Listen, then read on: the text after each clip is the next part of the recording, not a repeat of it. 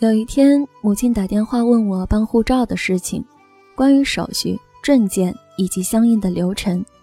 当时我正在地铁里，嘈杂的人声和微弱的信号让我几乎听不清电话那头的声音。母亲大概竭力叫了几声，无果，便挂断了。后来我发微信问他，他说没事儿，你先忙，到家再说。后来我打过去说你去出入境办就是了，只要填表，要是不会就问那里的人，他们会帮你的。母亲像一个孩子一样嗯嗯几声，然后问会不会很麻烦？我说不会，就是一张表格，还有身份证和户口带上就好了，很快。如果人不多的话，不过怎么突然想起来办护照？母亲忽然像是有些不好意思，说：“没想什么，就想着如果有一天能出国呢。他们说，要是能秒杀到机票去普吉岛什么的。”我笑着说：“好呀，有时间也应该多出去看看。”没多久，母亲就办好了。她打电话给我，很兴奋，好像中彩票一样。我告诉他，护照其实和身份证没什么区别，只是你在国外的身份证明。而母亲依旧不是太懂，她不知道出国如何如何，只想着有一本护照应该可以到处走了。我告诉他，要看你去的地方是不是承认中国护照，要不承认，你还得去办签证。这时，母亲有些慌了。那这个本不是可以带着就能去香港什么的了吗？我说不是，香港还要另外的通行证。母亲一下子就泄气了，她甚至越听越混淆，想拿笔和本子记下来，却依旧搞不清楚。最后道：“这么麻烦，早知道就不办了。”我说。干嘛不办？有时间我就带你出去玩。母亲傻傻的笑，好啊，那就等你有空的时候。在我的印象中，母亲没有去过什么太远的地方，大概几年前去过一次海南，之后陪我上学去了一次桂林，再后面基本只是在重庆周边简单游览。她身体不好，总不能去太远的地方。加上生了一次大病后，更是比较脆弱。我在上海工作的时候，他过来看过我一次。那次我顺道带他去了苏州和杭州，也是那一次，他说：“趁还能走，就得多走走。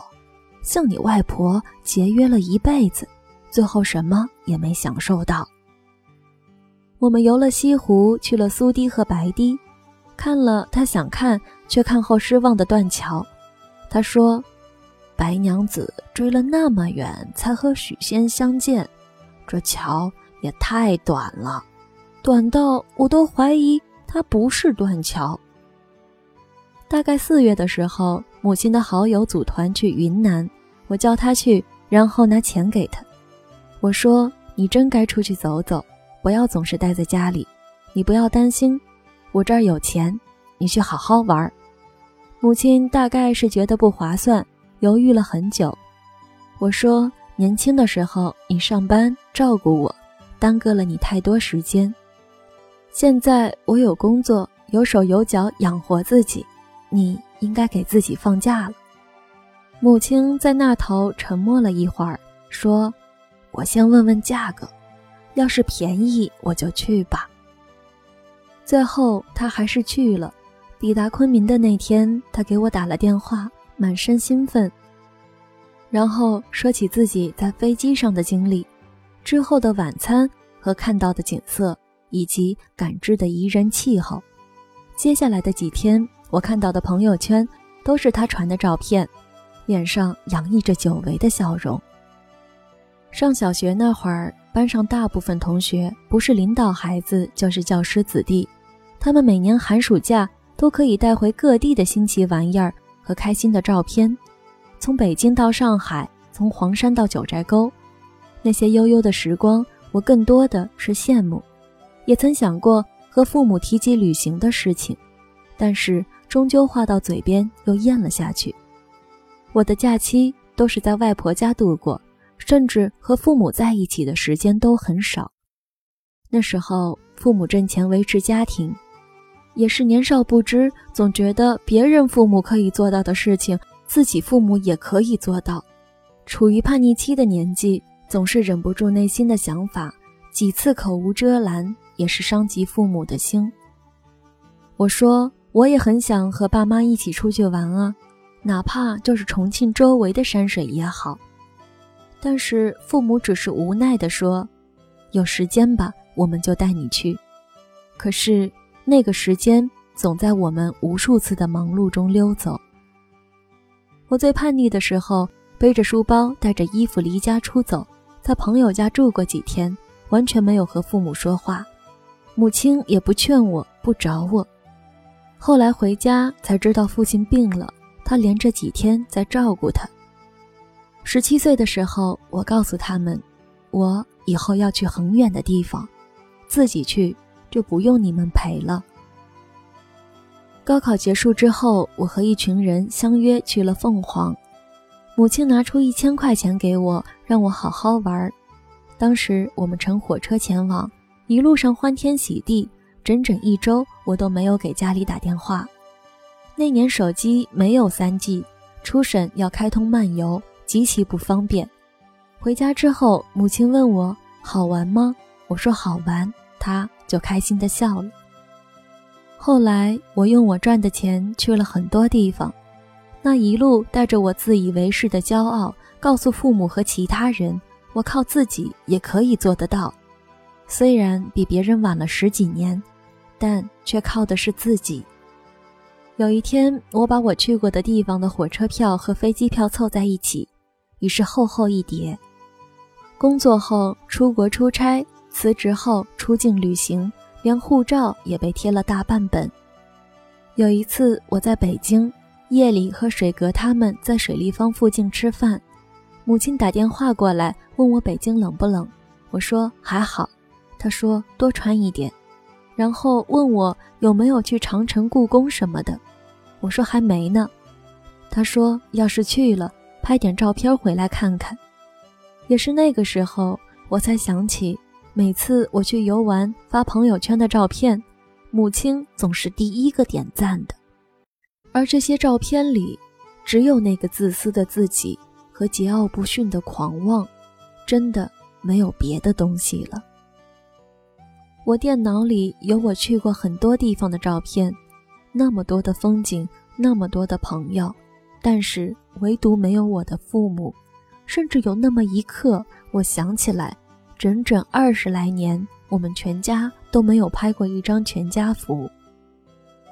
母亲在大理的第二天打电话给我，说用我给她的钱帮我买了一块玉。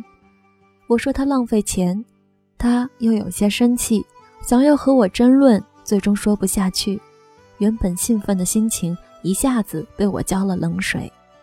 夜里，她给我拍了一张照片，然后给我留言说：“这是保佑事业通顺的，你在那边不要累到了。”我突然鼻子有些酸，只是淡淡的回了一个“哦”。他又道：“不要生气了，能让你好。”就是我最大的开心。我跟母亲说：“有空我带你去香港吧，我也一直挺想去的。我们一起做个伴，就不孤单了。”母亲只是道：“等你有钱了来吧，反正不急，我还等得了。”好几次在飞机上看着浮云和山川，我都在想，什么时候我和父母。还能有一次全家一起出发的旅行，哪怕不是名胜古迹，不是繁华都市，只是简简单单的一次野炊，一次静游，都很难有机会了。总是向父母要过很多东西，到头来真正能给他们的实在太少。你的钱打在他们卡里，他们也不会像当初他们给你那样被随便花掉。我们都曾在大城市里漂泊，想着什么时候可以有车有房，想着什么时候可以过上自己想过的生活。当有一天，我们在世界各地拍下照片晒在朋友圈里的时候，永远都有一个点赞的人，只是静静地观看着。他们何时能参与？何时能跟随？何时能有一次被照顾、被带领的机会？当有一天我可以有钱让父母远行时，他们或许并不是真的那么想远行了，他们只是想在乘坐飞机的时候有一个可以说话的对象，在到达景点的时候听你跟他说说你知道的故事。在看见新奇的事物时，和你一起分享。他们或许只是想要那一份共同的心情和一次远游的纪念。抵达家的那一刻，母亲已经送上了热腾腾的饭菜。我在房间收拾东西，打开抽屉，无意中看见母亲的护照，安静的躺在那里，那么新，新的，等你翻开它，为它盖上章。新的在和你说，如果可以，就不要把我放在抽屉里了。